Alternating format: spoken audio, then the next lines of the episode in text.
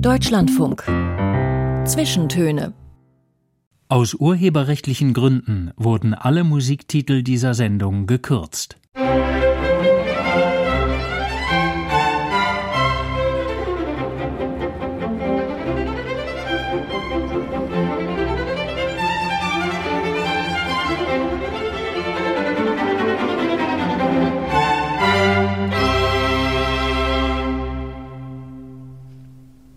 Mich interessieren die Ränder dessen, was wir begreifen können. Das sagt mein heutiger Gast über sich selbst. An einigen dieser Ränder werden wir uns gemeinsam entlanghangeln in den nächsten anderthalb Stunden und womöglich auch Blicke in den ein oder anderen Abgrund werfen. Auf schweigende Väter vielleicht, auf sehr schöne, aber leider auch sehr tote Frauen oder rachedurstige Viren. Und damit herzlich willkommen zu diesen Zwischentönen. Mein Name ist Tanja Runo und ich spreche mit Elisabeth Bronfen heute, Anglistin, Kulturwissenschaftlerin, Grenzgängerin zwischen den Künsten und den Kontinenten, zwischen Hoch- und Popkultur, Shakespeare und Netflix. Bis vor kurzem Lehrstuhlinhaberin für englische und amerikanische Literatur an der Uni Zürich und auch seit vielen Jahren schon Global Distinguished Professor am German Department der New York University. Guten Tag, Frau Bronfen. Guten Tag. Frau Bronfen, Ihre Publikationsliste ist nicht nur sehr lang, sie ist auch besonders vielfältig. Das klang, glaube ich, gerade thematisch schon an. Neben den erwartbaren akademischen Texten sind darunter Essays, Interviewbände, Ausstellungskataloge und sogar ein Kochbuch. Das jüngste Werk aber ist ein Roman, und zwar Ihr allererster Roman. Und ihn zu schreiben, haben Sie gesagt, hat 20 Jahre gebraucht. Was hat es so schwierig gemacht, aber auch so dringlich, dass Sie scheinbar dran geblieben sind? Also schwierig eigentlich nur die Zeit. Wenn man äh, einen Roman schreiben will, kann man nicht gleichzeitig auch äh, wissenschaftliche Publikationen und auch journalistische Publikationen schreiben, weil es ist eine völlig andere Art des Schreibens. Und ich brauchte einfach genug Zeit, um sozusagen von einer Art des Schreibens in eine andere überzugehen. Aber warum ich dran geblieben bin, es ist eben eine Geschichte, die tatsächlich auf gewisse autobiografische Szenen zurückgeht. Und vielleicht hat es auch damit zu tun, es gibt Momente, wo man sagen würde, das ist jetzt eine brisante Geschichte und dann gibt es andere Zeiten, wo man denkt, das ist jetzt nicht wirklich für diesen Augenblick. Also insofern, ich hatte in den letzten 20 Jahren nicht immer das Gefühl, ich muss das jetzt sofort schreiben, aber ich wusste, irgendwann werde ich es schreiben. Händler der Geheimnisse heißt dieser Roman, ist im Herbst letzten Jahres erschienen. Und Geheimnisse, zum Beispiel auch Familiengeheimnisse, spielen darin eine große Rolle. Wobei eben, das haben Sie erwähnt, das Setting hat starke Parallelen zu Ihrer eigenen Biografie und der Geschichte Ihrer Eltern. Es geht in dem Roman um eine Protagonistin, die Literaturwissenschaftlerin ist, in etwa ihr Alter hat, eine ähnliche deutsch-amerikanische Familiengeschichte und deren Vater auf mysteriöse Weise in New York stirbt, was sie dazu bringt, nach Erklärungen zu suchen, ein paar Ungereimtheiten in der Biografie des Vaters zu erforschen und das führt sie eben in die Kriegs- und Nachkriegszeit. Was hat den Anstoß gegeben für das Projekt? Was, was hat Sie interessiert? Was war der Auslöser? Mich hat wirklich schon sehr lange die Frage des Geheimnisses interessiert, natürlich in Bezug auf die Nachkriegszeit in Deutschland. Was erzählt man, was erzählt man nicht? Die andere Seite ist, man könnte wahrscheinlich sagen, alle Familien haben Familiengeheimnisse. Und äh, in, insofern wollte ich das wie so eine Art roten Faden durchziehen lassen. Einerseits, was geheim gehalten wird. Das heißt ja, man besitzt ein Wissen und teilt es nicht mit anderen, meint dadurch, man sei wichtig und hätte eben auch Macht. Und andererseits aber das Gegenstück Stück dazu, Geheimnisse dazu wittern, wo möglicherweise keine sind. Und deshalb habe ich den Begriff der Kryptomanie äh, geprägt. Also die Kleptomanin stiehlt, obwohl sie das, was sie stiehlt, gar nicht braucht. Und Kryptomanie wäre für mich eben diese Liebe, Sachen geheim zu halten oder eben Geheimnisse überall zu wittern. Und man denkt, da ist mehr, da könnte ich noch mehr erfahren. Also es ist natürlich Teil unserer Kultur, dass man meint, Sachen werden von uns verschwiegen und man kann sie aufdecken. Der Vater im Roman gehört einer amerikanischen Spezialeinheit an, die ihm im oder nach dem Zweiten Weltkrieg Nazi-Raubkunstfälle aufklärt. Das ist aber letztlich kein autobiografischer Teil, oder? Das ist kein autobiografischer Teil. Das ist etwas, was ich sehr lange recherchiert habe und wo ich meinte, das könnte das erklären, äh, was mich interessiert. Und da kommt eben auch noch mal die Möglichkeit, die mir das Romanschreiben bietet hinzu, ich muss nicht Sachen wirklich beweisen, es geht nur um Plausibilität. Also es hätte so sein können. Und diese Einheit interessiert mich, weil also einerseits hat das ähm, OSS, das sind die Vorgänger vom CIA, tatsächlich Agenten auch für längere Zeit ähm, hinter feindlichen Linien abspringen lassen. Aber es gab eben auch das, was man Tourist Missions nannte, nämlich die sind dann eben nur Touristen gewesen für ein paar Wochen oder ein paar Tage, vielleicht nur um den Feldzug der ähm, Alliierten zu unterstützen. Aber um dort zu sein, mussten sie ja fiktive Biografien annehmen. Das heißt, sie mussten sich anders kleiden, sie mussten eine andere Lebensgeschichte haben, sie mussten mussten die Gesten einstudieren etc. Das heißt, die hatten in London ein riesiges, ähm, ja, wie soll man sagen, Lager mit unglaublich vielen Objekten und auch Menschen, die Geschichten geschrieben haben, also plausible Geschichten für Leute, die dann einfach eben in Nazi-Deutschland um den Ende des Krieges herum äh, auftauchen konnten. Diese Idee, dass man Schauspieler sozusagen wird, dass man sich eine andere Identität aneignen muss, die hat mir extrem gut gefallen. Vor allem eben für die größere Geschichte, die ich erzählen wollte, nämlich dass dieser Vater nie wirklich zugegeben hat, wer er ist, also sozusagen immer irgendeine Art von Deckgeschichte oder, oder fiktionales Leben gelebt hat und dass man das dann an dieser Arbeit, die er während des Zweiten Weltkriegs für den Geheimdienst gemacht hat, festmachen kann. Das war eigentlich so die Pointe für mich. Diese Geschichte aus London, das ist natürlich großartig, ne? Diese Verwischung der Grenzen auch zwischen Fiktion und Realität. Genau. Weil ja. die benutzen ja wirklich, die sind ja wirklich in die, die haben das von den äh, Flüchtlingen, die haben das natürlich von Gefangenen, sie haben das auch in Trödelläden. Die hatten wirklich richtig reale Objekte. So sah der Bleistift aus, so sah der Pass aus. Aber eben die Figuren, die sie dann spielen, sind fiktional. Genau das ist es. Und in, ist das heute ein Museum oder wie, wie kann man sich das anschauen? Nein, ich habe das nur in Büchern gefunden. Also das Aha, wäre eigentlich ja. fast eine Geschichte für sich. Großartig. Welche neuen Erkenntnisse haben Sie denn gewonnen im Zuge dieser Recherche? Ich hatte mal einen ähm, Sammelband gemacht zu drei amerikanischen Kriegsjournalistinnen. Lee Miller war eine davon, Burke White, die für Life fotografiert hat und mich dann besonders auch dafür interessiert. Die waren ähm, beide auch ähm, gleich am Ende des Krieges in Deutschland, waren in Leipzig waren dann auch in Konzentrationslagern. Und die schreiben natürlich aus einer ähm, Entrüstung und, und Erschütterung heraus und beschreiben ein völlig ähm, zerstörtes Land und beschreiben auch ihre Wut auf die deutschen Bürger und Bürgerinnen.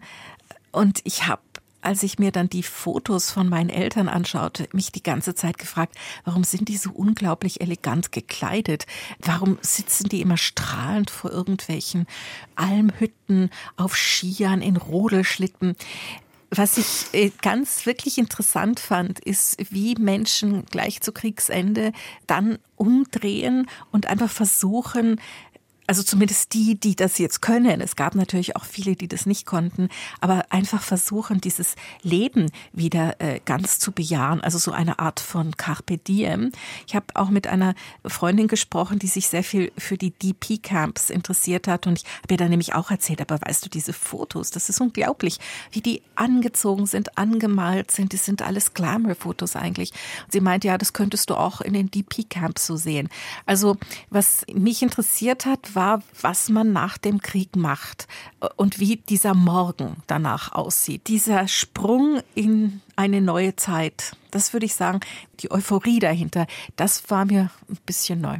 Im Roman feiern die Eltern dann auch immer so glamouröse Cocktailpartys, ne, in der Kanzlei des Vaters und da kommen dann Täter und Opfer zusammen, als ob nichts gewesen wäre eigentlich, ne? Das sind die Partys, das war eigentlich eins der Ausgangsszenen für den Roman, weil tatsächlich meine Eltern solche Cocktailpartys gemacht haben und immer als ich fragte, aber wie konntet ihr euch das leisten, haben sie mir eben die Geschichte erzählt, die ich dann tatsächlich auch im Roman benutzt habe, dass sie einfach von Piloten immer den Alkohol bekommen haben und dadurch war das viel billiger, als wenn sie Kaffee und Kuchen äh, serviert hätten. Aber es, es ist auch diese unglaubliche Lust zu feiern, die ich ja als Jugendliche eher krampfhaft fand. Deswegen lasse ich meine Heldin dann auch so ein bisschen zickig sein. Aber ich will eigentlich zeigen, es ist auch etwas ganz Irres. Anfang der 50er Jahre konnte bei so einer Party sich Leute treffen, die sich sonst nie getroffen hätten und wo man auch sagen muss, Ende der 50er Jahre wäre das auch nicht mehr möglich gewesen. Und das gehört auch zu diesen Grauzonen, was in dieser Zeit möglich ist, Treffen, die möglich sind, Verbindungen, und zwar sowohl im kreativen, positiven Sinne, aber eben auch, weil ich daraus ja dann auch die Szene mache, wo natürlich alle möglichen Spione auftauchen können, weil bei so einer Cocktailparty kann jeder jeden treffen und jede, jedem über etwas reden. Die anderen sitzen ja rum und trinken und tanzen und lachen. Also dieses Schillernde. Ja, es überträgt sich auch beim Lesen. Mit den Piloten, das müssen wir kurz aufklären, das ist dann zollfrei sozusagen, oder wie äh, mit Nein, dem Alkohol? es ist einfach nur so, die mussten also so und so viele Male in der Woche einfach so ihre Probeflüge machen. Die sind dann von München nach Beirut beispielsweise geflogen und konnten dann dort im PX, und das ist halt der, das sind die Läden für die ähm, Militärangehörigen, konnten da billig Alkohol kaufen. Klar, und der war dann auch zollfrei. Das war einfach so das, was man als Soldat kaufen konnte und das konnte man von einer Base zur anderen transportieren, ohne dass man das irgendwie verzollen musste. Mhm. Und Ihr Vater als Militärangehöriger sozusagen konnte dann da dran kommen. Also das den, waren seine Fusel.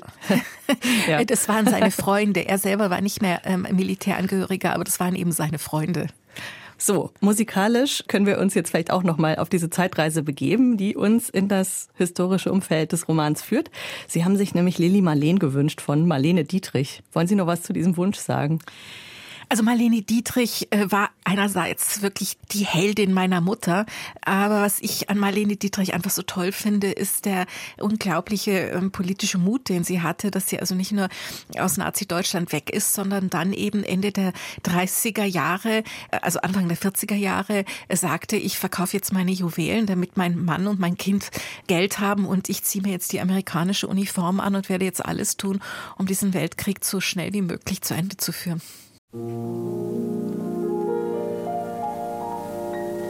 Bei der Kaserne vor dem großen Tor steht eine Laterne und steht sie noch davor. Da wollen wir uns wiedersehen. Bei der Laterne wollen wir stehen, wie einst Lili Marleen wie einst Lili Marleen. Unsere beiden Schatten sahen wie einer aus, dass wir lieb uns hatten, das sah man gleich daraus. Und alle Leute sollen es sehen, wenn wir bei der Laterne stehen, ein Marlene Dietrich haben wir gehört auf Wunsch der Literaturwissenschaftlerin und Kulturwissenschaftlerin Elisabeth Bronfen, die heute zu Gast ist bei den Zwischentönen im Deutschlandfunk. Frau Bronfen, die Geschichte, die hier besungen wird, hat auch was mit Ihrer persönlichen Familiengeschichte zu tun. Sie sind als Kind eines amerikanischen Vaters und einer deutschen Mutter 1958 in München geboren. Wie haben Ihre Eltern sich kennengelernt? Die haben sich 45 in Bayern kennengelernt, eben als mein Vater äh, mit der amerikanischen Militärregierung dort stationiert war und äh, vor allem mit der Entnazifizierung beauftragt war. Ihr Vater stammt ursprünglich aus einer jüdischen Familie, die in den 1910er Jahren aus Osteuropa nach New York ausgewandert ist, in Brooklyn ein neues Zuhause aufgebaut hatte das hat er auch mit dem Vater im Roman gemein, ist dann mit der US Army letztlich in Deutschland gelandet. War das von vornherein klar für Ihre Eltern, dass man in Deutschland bleibt, dass man hier eine Familie gründet? Äh, ich würde mal sagen, nein. Und äh, da beginnt natürlich für mich in meiner eigenen äh, Biografie die große Frage. Man darf nicht vergessen, am Anfang gab es auch noch dieses Non-Fraternization Act, dass also Deutsche und Amerikaner keinen Kontakt miteinander haben sollten und schon gar nicht die Männer und die Frauen. Und gerade die hatten natürlich auch die ganze Zeit Kontakt, sind so diese berühmten Fräuleins gewesen. Die durften aber erst 47 heiraten. Das haben sie dann auch gemacht und sind nach Amerika gezogen, wo mein Vater Jura studiert studiert hat. Und für mich war dann eben immer die Frage, warum ist der Anfang der 50er Jahre wieder zurück nach Deutschland? Weil ich gedacht hätte, da würde man ja jetzt gerade nicht wieder zurück wollen. Und meine Mutter wollte das auch nicht. Die wäre sehr gerne in Amerika geblieben. Das wäre, das sind so die autobiografischen Aspekte an dem Roman. Okay, also das sind die ungeklärten Rätsel auch äh, genau. für Sie selbst in Ihrer eigenen Biografie. Auch der Antisemitismus war ja einfach noch sehr verbreitet in der Zeit, ne, wenn das man überlegt. War auch etwas, was mir dann doch viel deutlicher wurde, als es äh, mir vorher war. Nicht nur der Antisemitismus im Amerika der 50er Jahre, sodass das viel schwieriger für einen jüdischen Anwalt gewesen wäre, eine Kanzlei aufzubauen. Mein Vater konnte beispielsweise auch gar nicht an so einer Eliteschule wie Harvard studieren, weil die hatten Quoten und da konnten nur sehr wenig jüdische Studenten aufgenommen werden. Aber auch innerhalb des Militärs, wie antisemitisch das war. Ich glaube, das vergisst man heute schnell. Mhm. Das hat jedenfalls dazu geführt, dass Sie in München aufgewachsen sind. Aber die Eltern haben eine amerikanische Schule für Sie ausgesucht. Also schon mit dem Gedanken, dass Sie anschlussfähig bleiben an beide Welten? Genau, das war eigentlich so immer die Idee. Wir bleiben ja gar nicht so lange. Und wenn man auf eine amerikanische ah, Schule geht, dann kann man schnell auch woanders auf eine amerikanische Schule. Also insofern, es war wie über viele, viele, viele Jahre das Gefühl, hm, das ist nicht so ganz unser Zuhause. Wir sind hier im Übergang. Sie haben auch öfter schon erzählt, wie Sie täglich mit diesem gelben Schulbus zu der Schule gefahren sind. Die war auf so einer Militärbasis, oder wie? Genau, das ist so. Also in München gab es damals die große Base und es gab wenig äh, Schüler, die nicht Teil des, weil wir waren ja nicht Militär. Also das waren einfach Schulen, da konnten auch andere Leute hin. Aber wir waren eben wie die Sonderlinge, die von außen kamen, die dann mit dem Bus reingefahren wurden und dann auch von dem Bus wieder abgeholt und wieder rausgefahren. Wir trugen ganz andere Kleider. Wir wir haben, also es ist ja meine Lieblingsgeschichte, wenn man so einen Top-Shot von einer Cafeteria aufnehmen würde, dann würden da alle Kinder so Lunchboxes haben mit so Thermosflaschen und essen alle genau das gleiche weiße Wonder Bread mit der gleichen schrecklichen Wurst. Und dann gibt's da drei Kinder, die haben eine Edeka-Tüte und die essen gesundes, selbstgemachtes Brot und selbstgemachten Kuchen und haben natürlich überhaupt keine Thermosflasche, sondern ich weiß nicht was. Und die fallen einfach wirklich auf. und das würden die wahrscheinlich auch noch Vollkornschnitten dabei. Genau, genau so ist es. Ja. Und selbstgemachten Apfelkuchen und was weiß ich, gesundes Gemüse und so weiter. Ja, und das waren dann wir. Mhm. Okay, also im Nachhinein klingt das total lustig, aber war das auch ein bisschen doof manchmal? Nein, das war überhaupt nicht lustig. Das war ganz schrecklich, weil wir wirklich Sonderlinge waren und für sie waren wir die Fremden. Also wir waren die Außenseiter. Und da das jetzt amerikanisches Militär, ich rede jetzt hier von den 60er Jahren, also das ist äh, mitten im Vietnamkrieg waren, waren wir für die auch völlig unverständlich, weil das waren ja jetzt nicht die Kinder von Offizieren, sondern das waren die Kinder von äh, Männern, die gerade in Vietnam in den ähm, Dschungel äh, kämpften äh, und völlig unverständlich. Also haben sie uns wirklich auch als Fremde äh, behandelt. Und das hatte auch mit einer gewissen Antisemitismus zu tun, hatte auch mit einer Homophobie zu tun. Also lustig war das überhaupt nicht. Aber man muss mit nach, also desto älter man wird und auf die Vergangenheit zurückguckt, muss man das alles mit etwas Ironie sehen. Ja, es ist nie zu spät für eine glückliche Kindheit. Ja, genau. Sie haben sich später in ihrer wissenschaftlichen Karriere ja auch viel mit Film, speziell auch mit Hollywood beschäftigt. Und in dem Zusammenhang war das vielleicht auch ein Vorteil, oder? Diese gewisse emotionale Verbundenheit bei gleichzeitiger Distanz zu haben. Als ich es als Kind erlebte, fand ich es schrecklich. Im Nachhinein habe ich gemerkt, das ist so eine Art äh, Situation. Entweder sie macht einen kaputt oder sie macht einen reicher. Und dadurch, dass ich zwischen zwei Sprachen, zwischen zwei Kulturen, zwischen zwei Ländern aufgewachsen bin und permanent hin und her gependelt bin in meinem Kopf und eben mit diesem Schulbus, weil dieses, diese American Base, das war wie ein Stück kleines Amerika. Also als ich später dann in Harvard selbst studiert habe, meine Mitstudentinnen hatten dieses Amerika überhaupt in ihrem Leben noch nie erlebt. Dass ich weiß mehr über Middle America oder was man jetzt Flyover States nennt, als die meisten meiner Kollegen, die aus urbanen Zentren kommen. Das hat mir wirklich als Kulturwissenschaftlerin geholfen, weil ich einerseits so eine gewisse Empathie habe für das Amerikanische und für das Deutsche und alles, was dranhängt von der Musik, von den Bildern, von der Literatur, dem Film und gleichzeitig beiden gegenüber eine gewisse Distanz. Also ich sehe Sachen, die andere nicht sehen würden und vor allem, weil ich es dann immer im Vergleich denke. Sie hätten sich ja auch später entscheiden können, aber Sie haben es ja scheinbar lieb gewonnen, weil Sie sind ja Weltenwandlerin geblieben. Also ich habe das Gefühl, aber das ist natürlich auch etwas, was ich vielleicht in mir selber kultiviere, dadurch, dass ich eine ähm, so merkwürdig zusammengesetzte Elternschaft habe mit dem jüdischen Vater und der nicht jüdisch-deutschen Mutter, dass ich sowieso nirgendwo ankommen kann. Und wenn man das mal akzeptiert als Freiheit, kann das extrem produktiv sein. Also insofern, ich habe das seitdem wirklich kultiviert und schätze das auch, dass ich zwischen den Orten weiterhin mich bewege und auch im Denken bewege. Also insofern ist das natürlich tatsächlich etwas, äh, was ich dann als produktiv für meine Arbeit als Wissenschaftlerin und Autorin gefunden habe. Wann wurde denn Ihre Kinoleidenschaft geboren? War das auch damals in München, 60er, vielleicht 70er Jahre?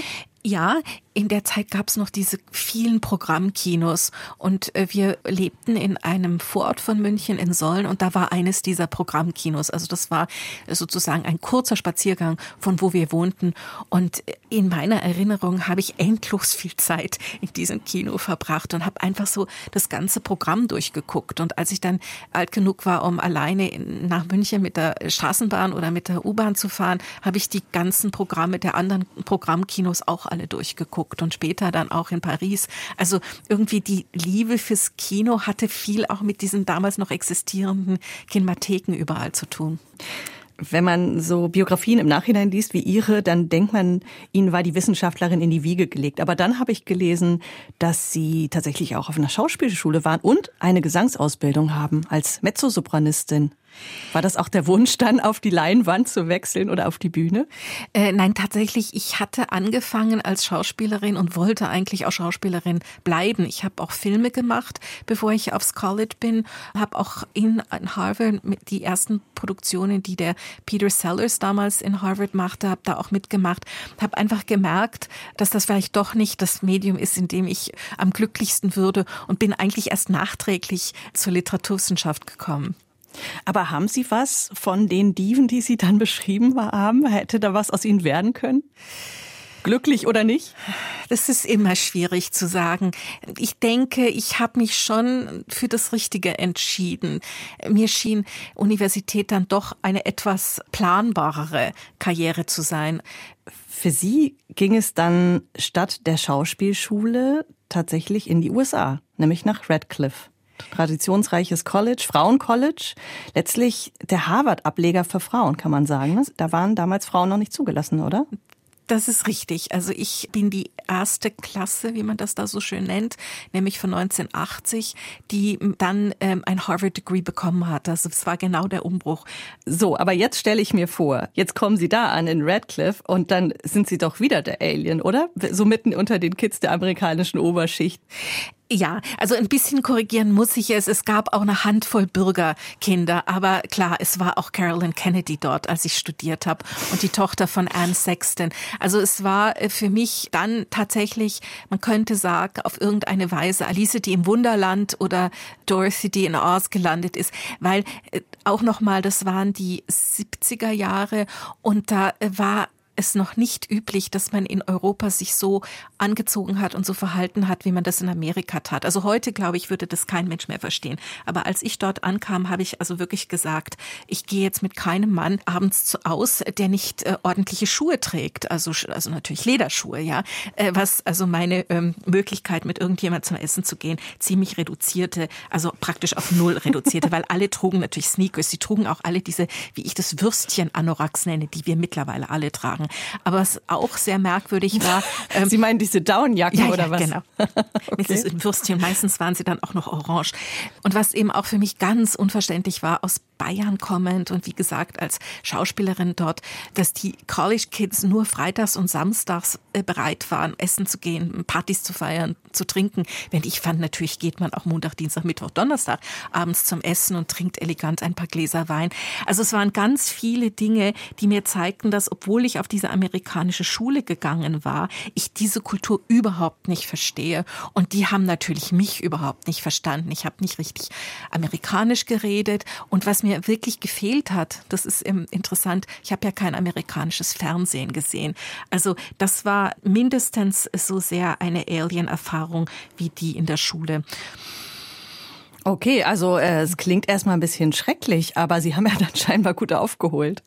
Gleiche Sache wie mit der Schule. Ich fand es immer, also spätestens im November, Dezember dachte ich, ich bleib hier kein weiteres Semester.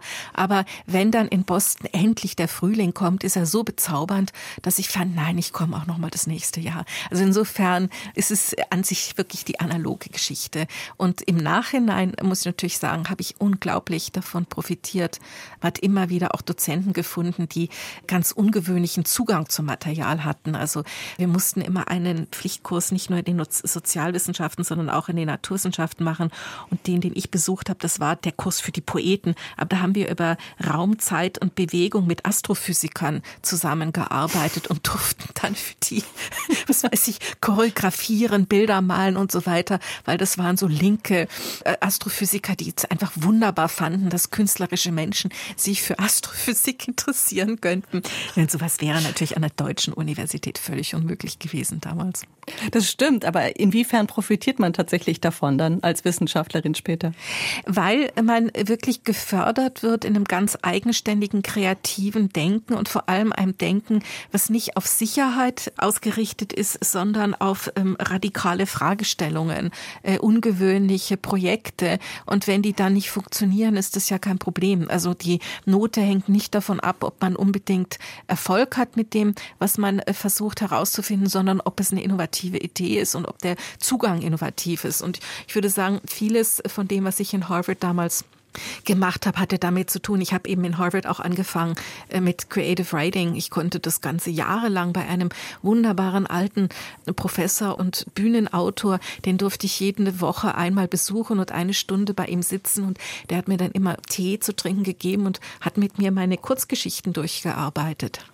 Jetzt rücken für uns die Nachrichten näher und wir spannen musikalisch noch einmal den Bogen zum Anfang der Sendung und gehen atmosphärisch in die Kriegs- und Nachkriegsjahre. Sie wollten Glenn Miller hören. Wäre das auch was, was hätte bei diesen Cocktailpartys laufen können? Ganz oder war bestimmt. es zu melancholisch? Nein, nein, ja? ganz bestimmt, ja. okay. Weil es der Sound der Zeit war.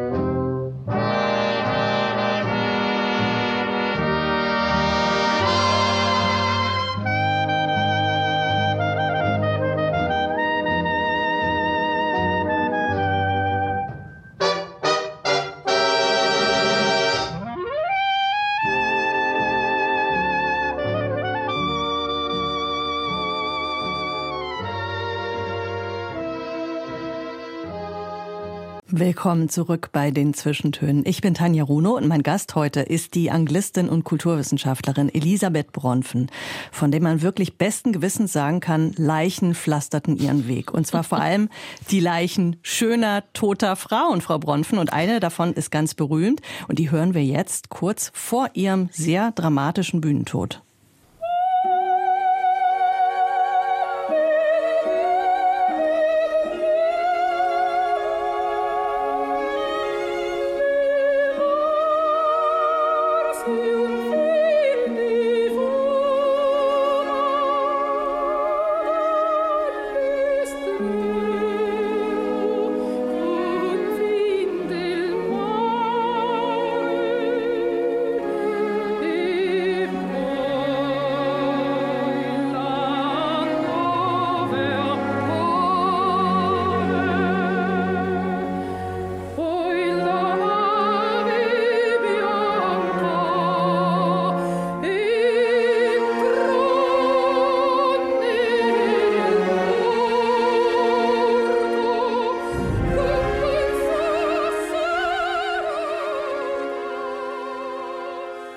Maria Callas mit der Arie Un bel di vedremo aus Madame Butterfly, noch bevor sie sich das Leben nimmt. Frau Bronfen, Sie sind wahrscheinlich nicht die Einzige, die der Callas zu Füßen liegt, aber für Sie, haben Sie gesagt, ist sie die Erzdiva, die Königin aller Diven. Was macht sie dazu? Also ich habe natürlich einen sehr eigenen äh, Divenbegriff. Das war ja, was ich mit diesem Buch Die Diva-Geschichte äh, einer Bewunderung zeigen wollte. Also damit meine ich nicht einfach nur eine Opernsängerin, sondern eben gerade die Stars und ich meine damit ja auch nicht nur Opernsängerinnen, sondern auch äh, Schauspielerinnen und Schauspieler auch und Künstler, die sozusagen vom Rand kommen, in einen bestimmten Kultursektor eindringen, jetzt im Fall von Callas, das, der Belcanto, die Oper, und dann da etwas ganz Unglaubliches machen, aber eigentlich über das, was erwartet wird, hinausgehen. Und bei Callas ist es ja wirklich so, man hat immer das Gefühl, das ist nicht nur eine Sängerin, die da singt, das ist Maria Callas, die da singt, da geht es um alles. Sie geht wirklich bis an die Grenze, sie ist bereit, sich absolut zu verausgaben. Also die Vermischung von Rolle und Sängerin, aber eben auch öffentliche Persona äh, kommen bei ihr und zwar nicht nur zusammen, sondern in diesem Gefühl der Fragilität zusammen.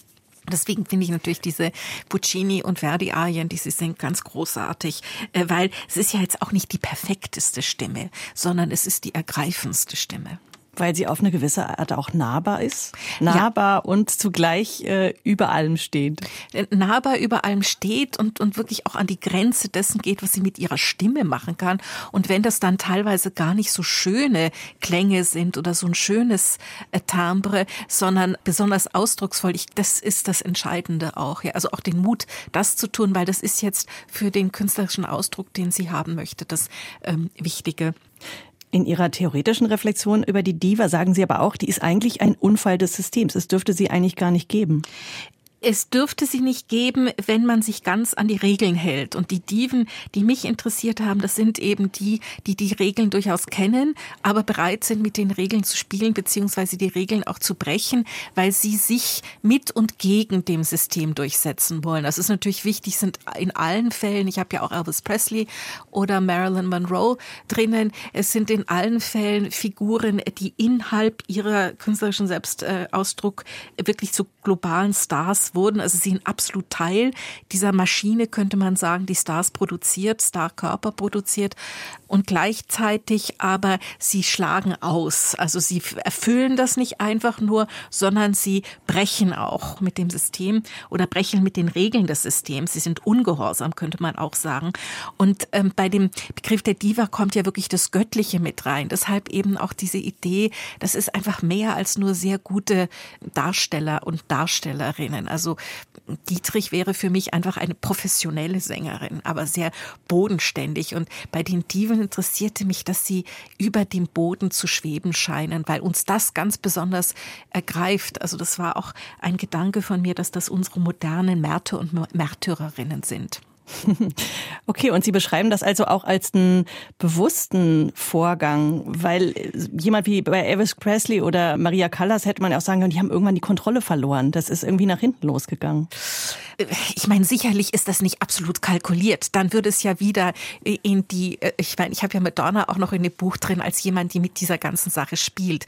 Also so ganz kalkuliert ist es natürlich nicht. Aber es ist nicht einfach so, dass wenn Presley dann furchtbare Sachen auf der Bühne macht und man eigentlich vor Scham im Boden verschwinden möchte, äh, dass er sich dessen nicht bewusst ist, sondern er muss das tun. Gerade Elvis Presley ist auch jemand, ich finde, das hat Baz Luhrmann in seinem Film sehr schön gezeigt, der eben wirklich gemerkt hat, wie sehr er in ein enges Korsett gedrängt wurde dessen, was er eben als Künstler tun konnte, durfte ja eigentlich auch nie die ernsten Rollen spielen, die er spielen wollte und hat das dann sozusagen gegen den Strich gebürstet, um dann trotzdem etwas Widerständiges zum Ausdruck zu bringen. Und dasselbe mit Callas, immer wenn sie gerade mit den Dirigenten oder den, in den Bossen von, der, von einem Opernhaus stritt, dann hat sie ihre Rolle benutzt, um direkt an das Publikum zu appellieren. Also da ist sehr viel Selbstbestimmung dabei, auch wenn es in allen Fällen eine tragische Komponente hat.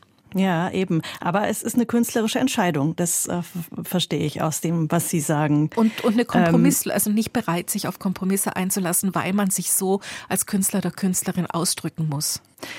Das bedeutet aber auch, mit zunehmender Professionalisierung des Unterhaltungsgeschäfts ist die Diva jetzt ausgestorben? würde ich ausgestorben. Ich will die Hoffnung nie verlieren.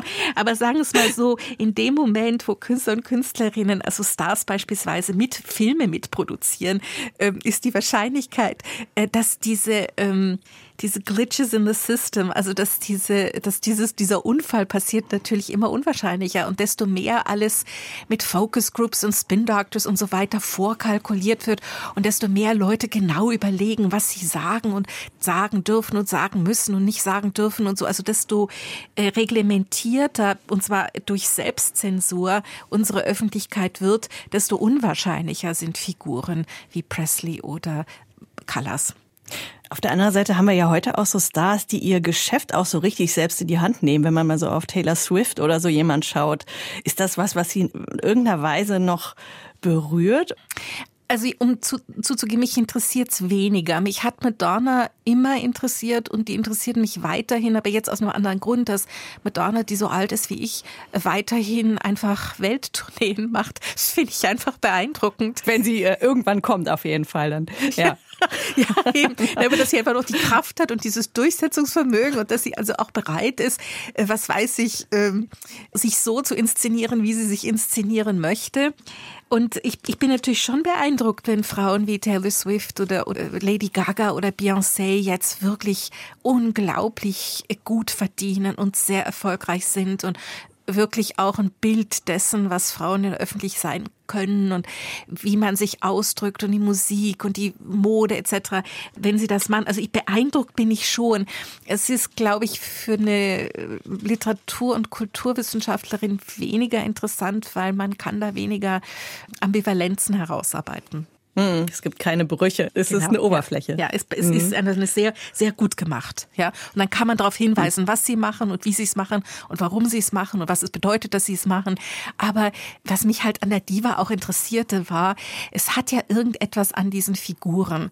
Das kann man nie greifen. Also äh, ich hatte dann so Kontraste hergestellt, eben Callas oder Bartoli. Bartoli, man versteht, was die tut. Das macht sie extrem gut. Es ist sehr, sehr wohlklingend. Es macht Spaß. Es ist auch beeindruckend, wie sie Musik äh, immer wieder in den letzten Dekaden äh, im Archiv gefunden hat und neu zugänglich gemacht hat. Aber es fehlt für mich da etwas Geheimnisvolles, etwas, äh, was ich nicht erklären Aha, kann. das Geheimnis. Da kommt ja, ja, es wieder. Da genau. ist es wieder. Ja, genau, ja. da ist es mhm. ja. Denn bei Colors, ich werde nie wirklich verstehen, meine Katze hat das gehasst. Immer wenn ich Colors aufgelegt habe, ist sie von einem Ende der Wohnung in die andere gerannt, weil sie das nicht ertragen konnte. Während ich fand, was ist es jetzt an diesem Timbre, was mich so anzieht? Und wenn ich andere Sängerinnen höre, die beispielsweise jetzt Puccini singen, höre ich immer auch Callas und denke mir, naja, es ist halt nicht Callas. Irgendwie ist da auch was Menschliches drin, ne? Was, so ist es, äh, genau. Ja. Wir müssen noch aufklären, was es mit den vielen Leichen auf sich hat, die angeblich ihren Weg pflastern. Wir haben bislang nur eine namentlich genannt. Ich habe da auf Ihre Habilitationsschrift angespielt, die Ihnen akademischen Ruhm damals eingebracht hat. Und die trägt auf Deutsch den Titel Nur über Ihre Leiche. Und es ging damals zugespitzt um die Frage, warum es in Theater, in der Literatur, auf der Leinwand nur so wimmelt von schönen toten Frauen.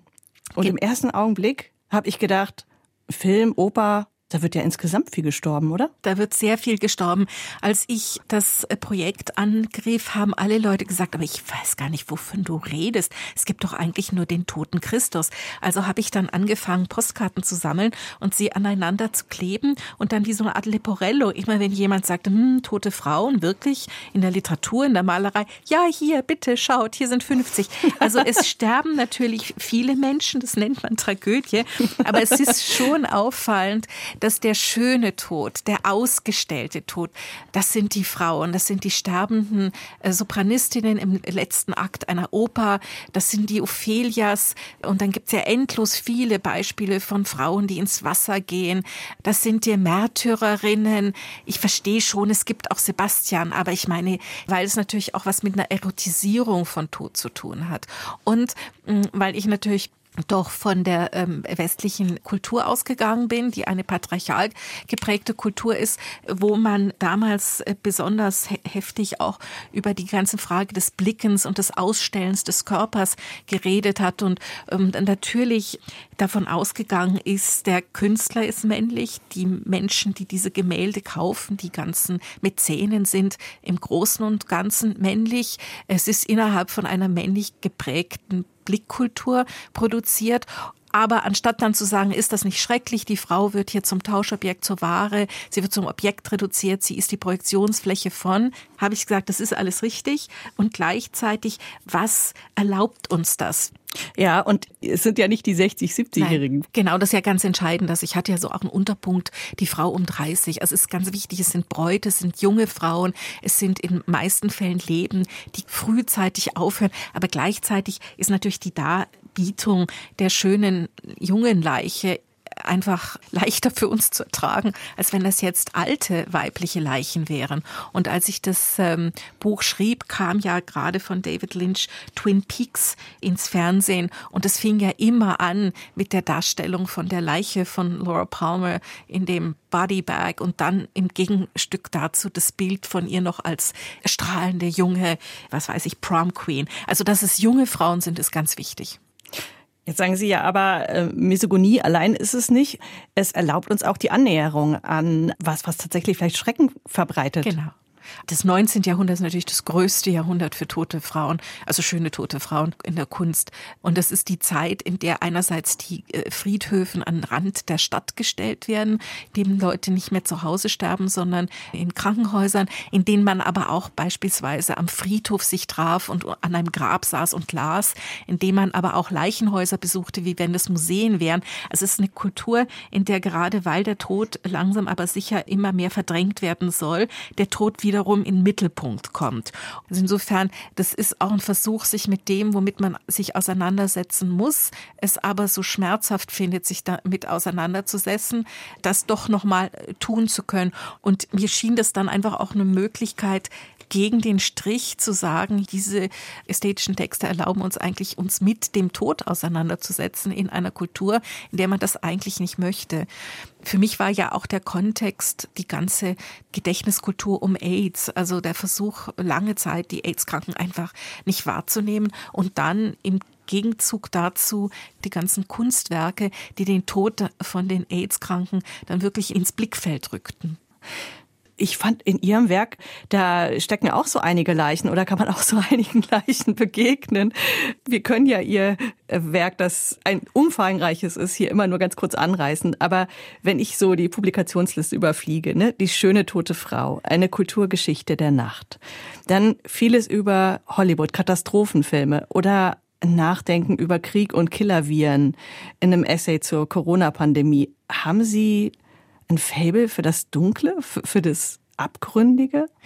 Ähm, also dunkel würde ich es nicht nennen, abgründig. Mich interessiert tatsächlich Sachen wie Gewalt, Trauma, Zerstörung, Zersetzung, aber eben auch Versehrtheit weil ich denke, das sind eben die sogenannten Ränder unserer Kultur, auf die wir nicht schauen wollen. Aber, und das ist einfach ein grundsätzlich psychoanalytischer Gedankengang, all das, worauf wir nicht schauen, das wird dann äh, mit einer Wucht auf uns zurückschlagen. Und deshalb äh, sehe ich mich eigentlich als Aufklärerin lustigerweise, indem ich sage, wir müssen die Sachen angucken, die für uns schmerzhaft sind, uns damit auseinanderzusetzen.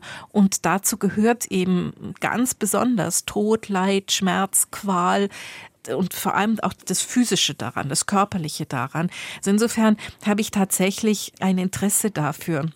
Und das hat dann auch so den Effekt, natürlich, man kennt meine Arbeit über Todesdarstellungen und besonders über Frauen und Tod. Und so komme ich dann immer wieder zu Künstlerinnen, Sexton, Plath, Wolf, äh, zu Malerinnen, die sich mit diesem Thema auseinandersetzen, eben Kriegsfotografinnen oder Berichterstatterinnen.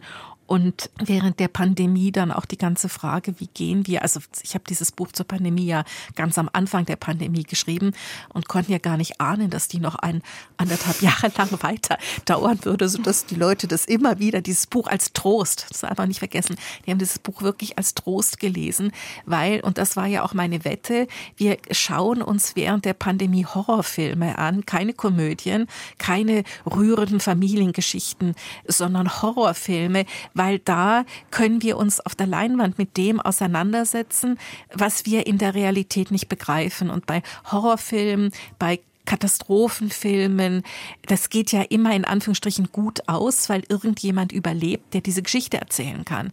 Und am Anfang der Pandemie war uns überhaupt nicht klar, ob das gut ausgehen würde. Also ich glaube, das muss man vielleicht bei der ganzen Sache auch noch mal mit bedenken. Ich gucke mir ja ästhetische Verarbeitungen von Gewalt und Tod an. Und das heißt, da ist ja immer auch eine Sinnstiftung, die daran gekoppelt wird.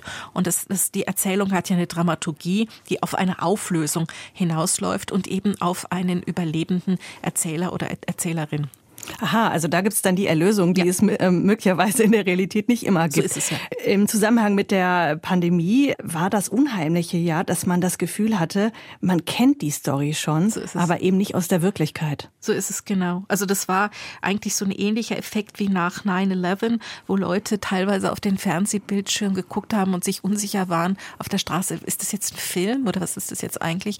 Äh, ebenso, wir hatten ja die ganzen Pandemiefilme schon gesehen. Wir hatten Contagion Contagion ja bereits gesehen, fanden das, ja, das sind okay Filme, interessante Schauspieler. Auf einmal führte uns die Realität, also diesen Film von Soderbergh, nochmal vor.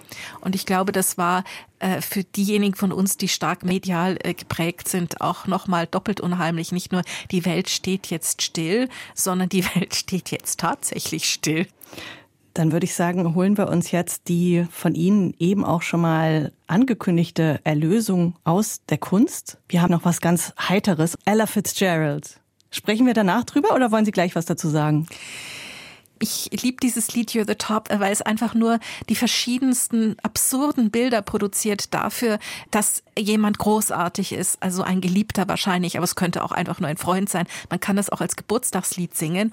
Und ich liebe die Interpretation von Ella Fitzgerald besonders, weil sie für mich eigentlich die eleganteste der Sängerinnen ist, die sich mit dem American Songbook, also vor allem Cole Porter, auseinandergesetzt haben.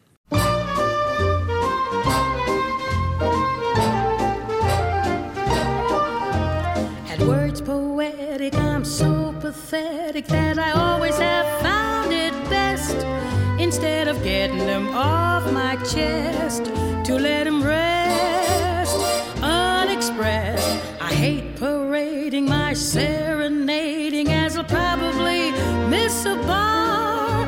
But if this ditty is not so pretty, at least it'll tell you how great you are. You're the Colosseum. You're the top. You're the Louvre Museum. You're the melody from a symphony by Strauss. You're a Bendel bonnet, a Shakespeare sonnet. Da wird einfach die Liste der Worte, die diesen Top Person, Greatest Person beschreiben soll, immer verrückter. Also von Shakespeare zu Mickey Mouse und Gandhi treibt sich mit Brandy und das Schönste ist, dass die Nimble Feet, also die Füßchen von Astaire, sich mit Camembert reimen. Also es ist einfach völlig irrsinnig. Ja. Man kriegt ist die Frage, was ist das größere Kompliment, ein Camembert oder ein Brokkoli zu sein? genau. Oder Zellophanpapier. Genau, ja. genau. Garbos Salary, also das Gehalt von Salary reimt sich dann, kommt dann mit dem Cellophane zusammen. Nein, es ist einfach irrsinnig lustig. Das ist eine Demontage von einem Liebeslied und von der Preisung der oder des Geliebten, die ich einfach sehr witzig finde. Mhm.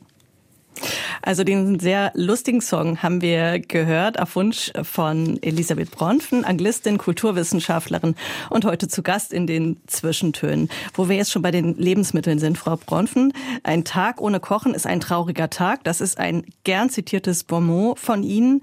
Ich habe anfangs schon mal erwähnt, dass Sie auch ein eigenes Kochbuch herausgegeben haben.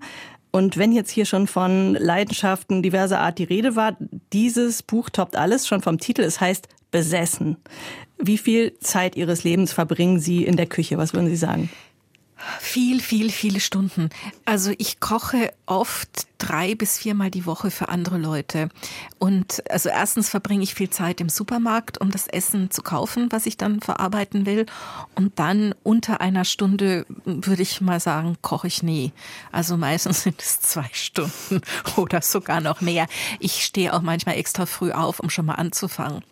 Ja, drei, viermal die Woche, das ist tatsächlich nicht wenig. Ich wollte Sie tatsächlich auch einladen oder befragen, weil Sie als legendäre Gastgeberin gelten, nicht nur als Köchin, sondern eben auch als Gastgeberin.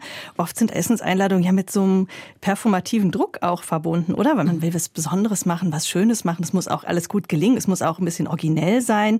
Äh, wenn Sie jetzt sagen, drei bis vier Abende pro Woche, laden Sie da Leute ein, da können Sie ja so ein Gewese gar nicht betreiben, oder? Also ich bin ja auch dagegen. Und deswegen war es mir wichtig, dass ich in meinem Kochbuch, was zwar von meiner Besessenheit erzählt, aber dass ich da eigentlich ganz ganz in Anführungsstrichen einfaches, was ich Home Cooking nenne. Ich will ja auch die Leute ermutigen und sagen, ganz einfache Dinge, wenn man sie gut zubereitet mit guten äh, Zutaten, sind hervorragend und damit kann man Leute beglücken. Und was ich auch vermitteln wollte, war, ich meine, wenn es furchtbar geworden ist, dann kann man das natürlich nicht machen. Aber wenn man ein bisschen Geschick hat, ist ja das meiste, was man kocht, eigentlich fein. Und wenn man das dann mit großer Begeisterung seinen Gästen ähm, äh, auftischt, ich meine, wer wird schon sagen, wenn ich sage, Mensch, also, habe ich keinen Zweifel. Heute ist diese Soße gelingt. aber ganz besonders toll. Nicht wahr? Wer wird dann schon sagen, nee, ist ja furchtbar. Also insofern, es hat schon auch damit zu tun, wie man das bereitet, dass man das feiert, ja.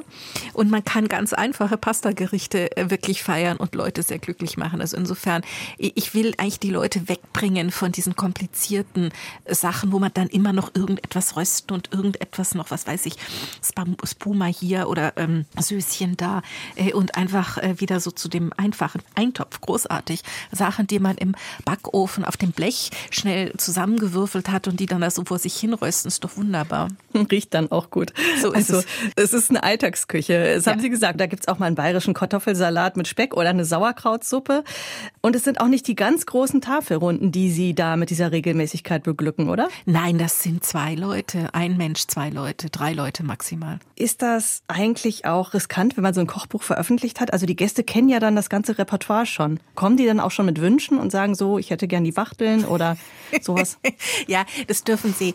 Ähm, also ich frage die Leute schon, ob sie irgendetwas gerne haben wollen. Aber viele Gastgeberinnen setzen ja auf dieses Überraschungsmoment. Ja. Das ist ihnen nicht so wichtig. Nein, nein, nein. Also wenn jemand sagt, ich möchte jetzt gerne das haben, dann mache ich das auch.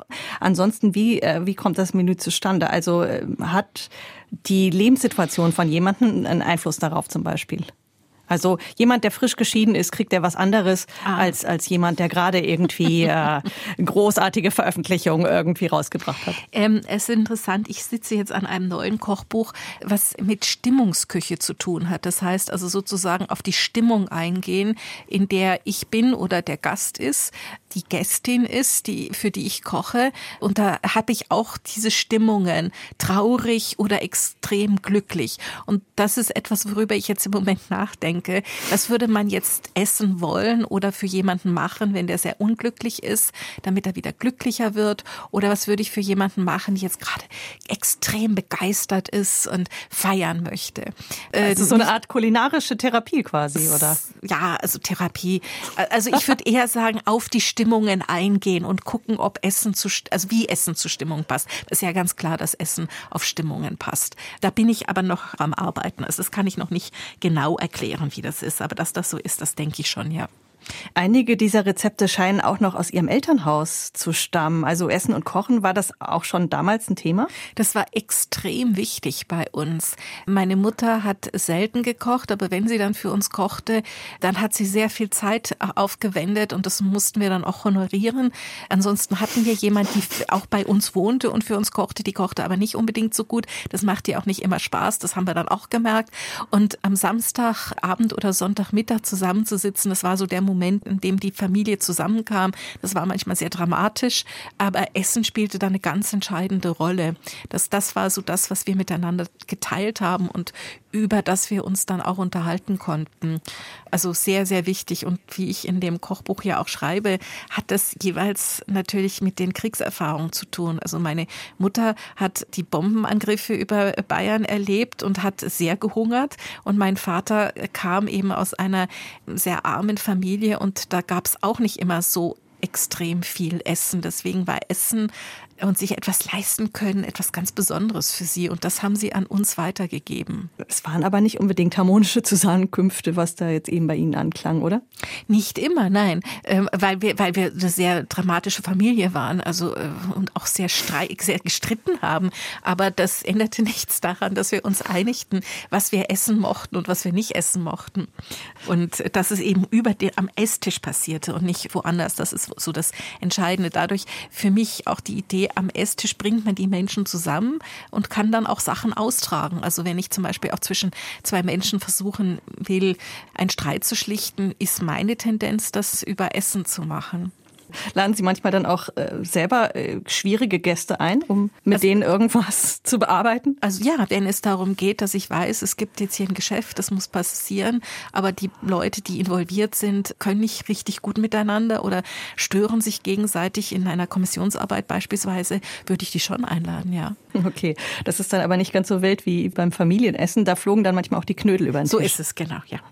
Das war aber auch teilweise, um etwas zu demonstrieren. Aber Sie haben den nicht geschleudert? Nein, das hat mein Vater gemacht. Und was war Ihre Rolle an diesem Essenstisch? Ich, ich würde sagen, die Rollen hatten die Eltern. Der Vater redete viel und war sehr dramatisch und die Mutter wartete meistens draußen, bis wir schon saßen und uns schon, was weiß ich, die besten Stücke vom Teller genommen haben, damit sie dann kommen konnte und sagen konnte, ach mein Gott, ihr habt auf mich nicht gewartet wie schwierig es doch immer ist. Also es war, es war ein, ist ein Melodrama eigentlich, aber tatsächlich die Rollen waren deutlich zwischen den Eltern zumindest, die waren deutlich verteilt und wir durften dann mal mit der einen oder mal mit der anderen Seite paktieren. Frau Bronfen, Barbara Streisand wollten Sie gerne noch hören. Und zwar mit einem Song aus dem Musical Funny Girl von 1964. Das, das war Ihr Broadway-Debüt damals, ne? Das ist so. Es war Ihr Broadway-Debüt und dann auch Ihr Filmdebüt. Und was ich einfach an Streisand, die ja jetzt dieses Jahr ihre 900-seitige, das muss man auch hinkriegen, 900-seitige Autobiografie veröffentlicht hat, was ich bei Streisand jetzt als, das wäre so meine Gegenfigur zur Diva. Das ist nun alles andere als eine Diva, weil sie so absolut selbstbewusst und gleichzeitig selbstironisch und mit einer unglaublichen Kraft von Anfang an aufgetreten ist. Und man kann hier wirklich von einer Art, so einer, so einer widerständigen Kraft sprechen und dieses Lied verkörpert das besonders gut. Don't tell me not to sit and putter. Life's candy and the sun's a ball of butter. Don't bring around a cloud to rain on my parade. Don't tell me not to fly, I simply got to. If someone takes a spill, it's me and not you. Who told you you're allowed to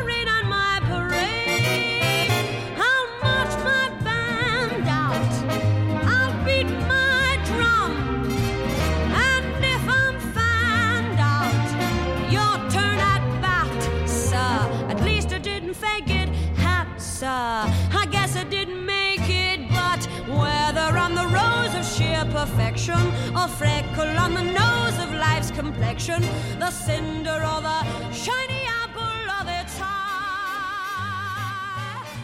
got Ja, toll, was für eine Power und auch eine Zeitreise. Ein bisschen die ganz junge Barbara Streisand, ich glaube mit 22 Jahren, Genau. mit Don't Rain on My Parade aus dem Musical Funny Girl.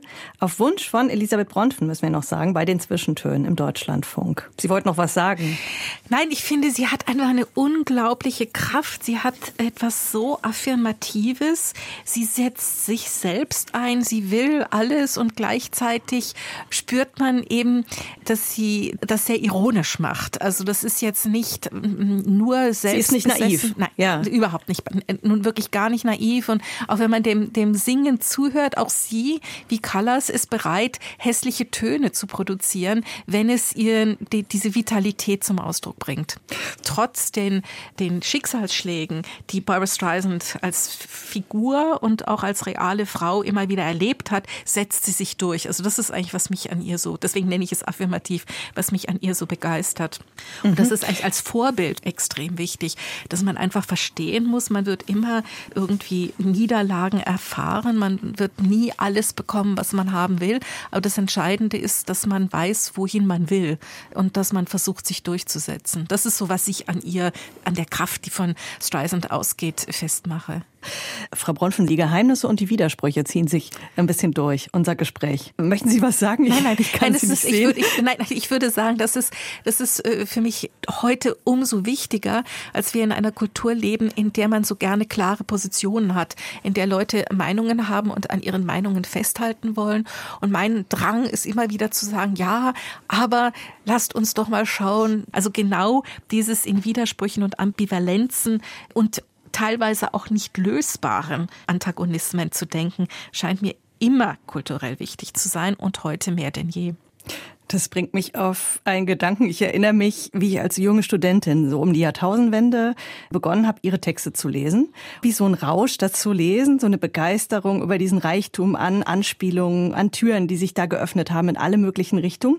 Und andererseits, ich habe gedacht, ich bekomme es einfach nicht zu fassen. Mir hat das Eindeutige gefehlt. Mir hat die These gefehlt. Können Sie das verstehen, meine jugendliche Verzweiflung damals? Also erstens freue ich mich, dass die Begeisterung rübergekommen ist. Und ich kann das sehr gut verstehen, aber würde sagen, genau das ist der Punkt. Ich will eben gar keine Sicherheit am Ende, sondern ich möchte, dass alles, was ich darstelle, neue Fragen öffnet und dass man sagt, gut, da muss ich jetzt weiterdenken und ach, das bringt mich jetzt aber nochmal auf eine ganz andere Idee. Also dass man auch in Tangenten denken kann, äh, um dann irgendwann mal natürlich schon an einen Punkt zu kommen, aber ein Punkt, der dann wieder eine neue Tür öffnet. Und wenn Sie dann gleichzeitig begeistert sind, das ist doch schon mal gut. Vielleicht ist es das. Vielleicht gehen Denkräume da auf, wo es eben keine Gewissheit und keine eindeutige Logik auch gibt, wo das eine möglich ist und das Gegenteil auch. Genau, weil sonst hätte man einfach Formeln, die man auf etwas überträgt und dann hat man das zwar sehr schön beschrieben, aber dann hat man es irgendwie auch stillgelegt. Und äh, vielleicht ist das die Pointe auch mit meiner Auseinandersetzung mit dem Tod, dass ich gegen die Abtötung denke, gegen die Stilllegung, gegen das zum Schweigen bringen, weil jetzt ist alles klar. Wir haben jetzt nicht mehr sehr viel Zeit, aber gewähren Sie uns doch mal einen kleinen Einblick in Ihre Werkstatt. Sie haben eben schon davon gesprochen, dass Sie ein neues Kochbuch planen. Also wird gerade mehr gekocht oder mehr geschrieben bei Ihnen? Gerade im Moment sitze ich an einem Shakespeare-Buch, wo ich äh, von der These ausgehe, dass Shakespeare eigentlich immer nur so drei, vier Themen hat und die immer wieder in neuen Variationen durchspielt. Und ähm, ich habe jetzt einfach die Themen gesetzt, also drei oder vier ist jetzt übertrieben, aber ich habe jetzt einfach äh, mir äh, sieben Themen ausgesucht und nehme jetzt mir Shakespeare vor und schaue mir das jetzt nicht ähm, von Gattungen her an und auch nicht von der Chronologie, sondern von bestimmten, was ich Konstellationen nenne. Also beispielsweise äh, das Geheimnis. Wie kommen Geheimnisse bei Shakespeare vor? Oder eben Träume oder äh, auch, wie hören diese Stücke eigentlich auf? Und damit meine ich nicht die dramaturgische Auflösung, sondern wirklich die letzten Worte, die gesprochen werden. Und anstatt dass ich dann ein Stück durchanalysiere, nehme ich immer nur die Stücke aus den Stücken, die sich mit diesem Thema, also zum Beispiel Geheimnis, auseinandersetzen und reihe die dann nebeneinander, um zu gucken, wie sieht die Palette an Möglichkeiten aus, die Shakespeare vorführt. Und da ist meine Hoffnung einerseits, dass Leute zurück zu Shakespeare finden. Und andererseits, dass man sagen kann, hm, was sagt Shakespeare zu Krieg beispielsweise? Äh, und zwar nicht nur die Rosenkriege, sondern die Rosenkriege mit den anderen Kriegsstücken, die ja was ganz historisch, was ganz anderes behandeln, die nebeneinander zu stellen. Da kann man sehr viel entdecken. Also man sieht die Stücke auch neu, wenn man nur bestimmte Aspekte anschaut, aber merkt, der ist über die Jahre, in denen er immer wieder Dramen geschrieben hat, immer wieder auf bestimmte Fragen zurückgekommen. Und es ist wie wenn er da kein Ende finden kann. Deswegen muss er immer wieder neu ansetzen und es nochmal anders ausprobieren. Also für mich ist das Entscheidende, äh, dass das seriell gedacht ist. Dieses serielle Denken heißt, dass es Dinge immer schon begonnen haben. Wir greifen auf etwas ein, was schon stattgefunden hat. Wir selber sind nicht der Anfang von etwas, sondern wir führen weiter etwas, was schon vor uns passiert ist. Und das ist ein Plädoyer von meiner Seite dafür, dass wir dringendst immer wieder in die Vergangenheit gucken müssen. Und gleichzeitig, wenn man seriell denkt, heißt das, was ich jetzt mache, wird in der Zukunft Konsequenzen haben. Ähm, das heißt also auch eine Reflexion darüber, was soll passieren oder könnte passieren, was könnte ich vermeiden. Also in beide Zeiten gedacht. Das wäre so ein Teil des Projektes in beide Zeiten und beide Richtungen. Wann sind Sie denn eigentlich darauf gekommen, dass das Geheimnis so ein Schlüssel ist für ganz viele Dinge, für Erzählungen, für Biografien, für Dramaturgien? Ich denke, wenn man sich mit Literatur auseinandersetzt, wird das doch schnell klar, weil so viele literarische Texte leben davon, dass etwas zurückbehalten wird und man wartet ans Ende der Geschichte, bis etwas aufgelöst wird. Ich könnte sagen, sogar eigentlich Kindergeschichten funktionieren so. Problem mit Kindergeschichten ist, dass man dann meistens weiß, wie sie ausgehen und dann ähm, vergisst man es hoffentlich wieder, damit man sich dann fragt, was ist da jetzt die Auflösung. Aber ich denke, dieses Zurückhalten von Information und das dann irgendwann mal preisgeben, offenlegen, zutage bringen. Das sind ja so die Worte, die wir dafür haben. Das ist ein ganz entscheidendes Element in jeder Form von Erzählung, mit der wir es zu tun haben, bis hin zu der Art, wie wir über uns selber reden. Wir können ja nie alles sofort sagen, sondern müssen uns ja auch überlegen, wann sage ich was und was behalte ich für mich, weil es hat ja auch viel mit Intimität zu tun. Wie viel will man preisgeben und wie viel kann man gar nicht preisgeben. Also Geheimnis hat einfach immer auch mit dem zu tun, was man über sich nicht wissen kann. Hm, die eigenen blinden Flecken. So ist es. Jetzt gibt es Geheimniskrämerei ja nicht nur im privaten, sondern auch im politischen. Und wenn wir jetzt mal ein bisschen vorausschauen in dieses Jahr, dann hält es ja auch für uns alle einiges bereit. Zum Beispiel, wenn wir auf die Wahlen in den USA schauen. Sie sind ja eigentlich auch längst so eine Art Botschafterin. Also Sie können sich auch darauf einstellen, dass Sie jetzt in diesem Jahr sehr viele Anrufe bekommen und äh, wahrscheinlich den Europäern amerikanische Politik wieder einmal erklären müssen, oder? Ich befürchte es. Und ich muss schon sagen, äh, um mit Bette Davis zu sprechen in einem Film, wo sie wusste, dass sie jetzt also einen großen Streit anfangen würde, sagt sie, buckle your seatbelts, it's gonna be a bumpy ride. Also ich glaube, äh, wir können uns wirklich guten Gewissens den Sitzgurt äh, fest anschnallen, weil das könnte ein sehr tumultöses Jahr politisch werden. Es ist einfach so irrsinnig viel noch ungeklärt. Also sowohl wer der demokratische Kandidat oder die Kandidatin Demokratin sein wird, wie auch welche Konsequenzen das alles haben wird, weil die Sachen sind ja mittlerweile ähm, global alle so sehr vernetzt. Und dann haben wir die ganze Situation mit der Desinformation und mit dem medialen Spiel, wo es nicht unbedingt darum geht, ähm, vorsichtige und kluge und besonnene Debatten zu führen, sondern Empörung und Entrüstung und Aufregung zu schüren, damit die Leute immer mehr äh, Klicks äh, produzieren. Also es wird ein spannendes Jahr. Aber die Herausforderung für uns ist, glaube ich, jetzt neue Formen des Denkens zu finden, äh, Narrative zu finden, vielleicht auch aus der Vergangenheit, die man jetzt wieder aufgreifen kann und andere, die man entwickeln muss. Also eigentlich ist es eine spannende Zeit, weil sie uns fordert, kreativ zu denken. Leider reagieren viele Leute nicht so darauf, sondern reagieren mit Angst. Wie wir uns das wünschen würden. So ist ja, es ja. ja. Anstatt zu sagen, das ist jetzt interessant, das ist, muss, wir sehen ein, das hätten wir eigentlich mit Covid schon tun müssen. Wir können nicht so weitermachen. Und viele verstehen das auch und es wird auch sehr viel gesagt, aber wir haben überhaupt noch keine Lösungen und ich bin mir noch gar nicht sicher, dass wir wirklich die richtigen Erzählungen haben und dass wir die richtigen Bilder dafür haben, die richtigen Metaphern dafür haben. Und daran können wir jetzt arbeiten. Gut, dann hoffe ich, dass Sie bis dahin, bis diese Anrufe kommen, recht viel noch zum Schreiben kommen und zum Kochen kommen. Ich lasse jetzt auch zurück an den Schreibtisch, aber nicht ohne einen ganz herzlichen Dank für Ihr Kommen heute. Alles Gute, Frau Bronfen. Ja, und danke, dass Sie die Sendung machen. Ich bin dann gespannt. Aber jetzt äh, noch ganz kurz. Kommende Woche wird in den Zwischentönen der Sozialpsychologe Rolf Pohl zu Gast sein bei meinem Kollegen Paulus Müller. Für heute bleibt uns noch eine letzte Musik und ich konnte mir den etwas melodramatischen Schlusspunkt nicht verkneifen. Aber der Wunsch, Isoldes Liebestod zu hören, der kommt eigentlich von Ihnen, Frau Bronfen. So ist es, ja. Das ist eine der größten Arien überhaupt. Ich finde sie ganz besonders. Ich habe eben auch äh, mit großem Erstaunen festgestellt, dass es eine Lieblingsarie im amerikanischen Film Noir ist.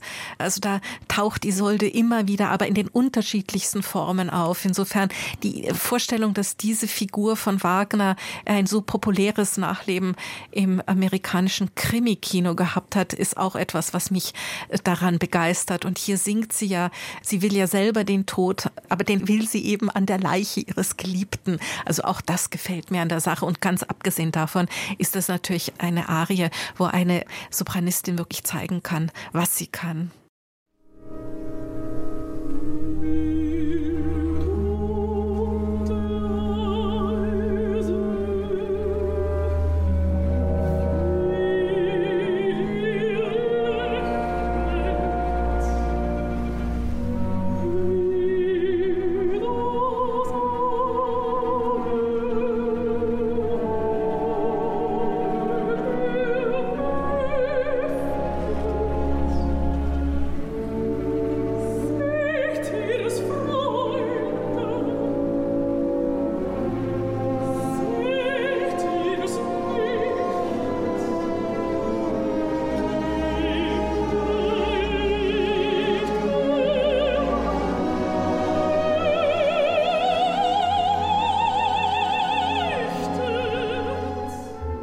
Aus urheberrechtlichen Gründen wurden alle Musiktitel dieser Sendung gekürzt